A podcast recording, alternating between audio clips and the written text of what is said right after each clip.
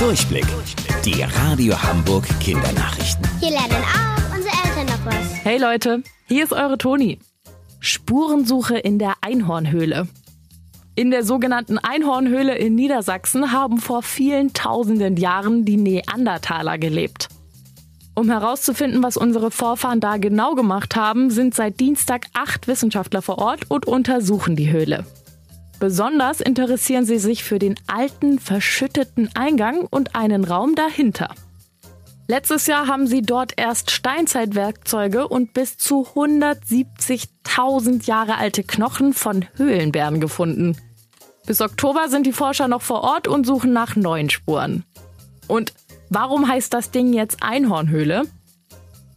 Im Mittelalter haben Menschen in der Höhle Knochen gefunden und damals wussten sie noch nicht, dass diese Gerippe von Menschen kommen. Sie dachten einfach, die Knochen gehören zu Einhörnern. Deswegen Einhornhöhle. Kleiner Junge, großes Glück. Ich habe es früher geliebt. Überall, wo Wasser war, durfte eins nicht fehlen. Mein Kescher. Schön reinhalten, rausziehen und hoffen, ein kleines Meeresungeheuer zu fangen. Ist nie passiert, wahrscheinlich auch noch nie irgendeinem Kind. Bis jetzt.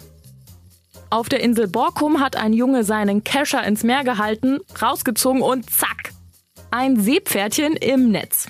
Das Besondere, eigentlich gelten Seepferdchen im deutschen Wattenmeer als ausgestorben. Was für ein Glück! Das ist wirklich ein echter Sensationsfund. Und wusstet ihr eigentlich schon? Angeberwissen. Bei Seepferdchen werden die Männchen schwanger, nicht die Weibchen. Eure Toni.